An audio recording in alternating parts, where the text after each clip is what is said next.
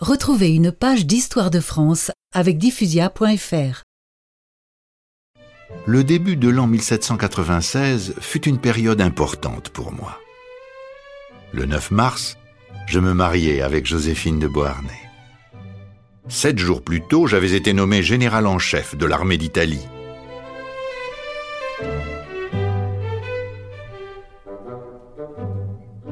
L'objectif était de conquérir ce territoire pour procurer de l'argent à la République.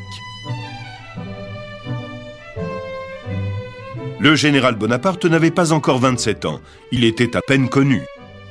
Les cours étrangères ne le prenaient pas au sérieux. Sur le terrain, la situation n'était guère brillante.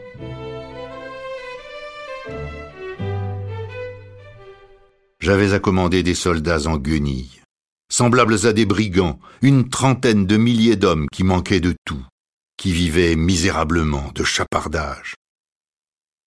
En face, nous avions l'armée d'Autriche, que je devais chasser d'Italie.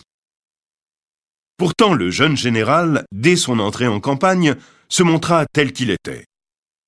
Il s'adressa à ses soldats. Soldats, vous êtes nus, mal nourris, je veux vous conduire dans les plus fertiles terres du monde. De riches provinces, de grandes villes seront en votre pouvoir. Vous y trouverez honneur, gloire et richesse. Avec eux, Bonaparte vola de victoire en victoire.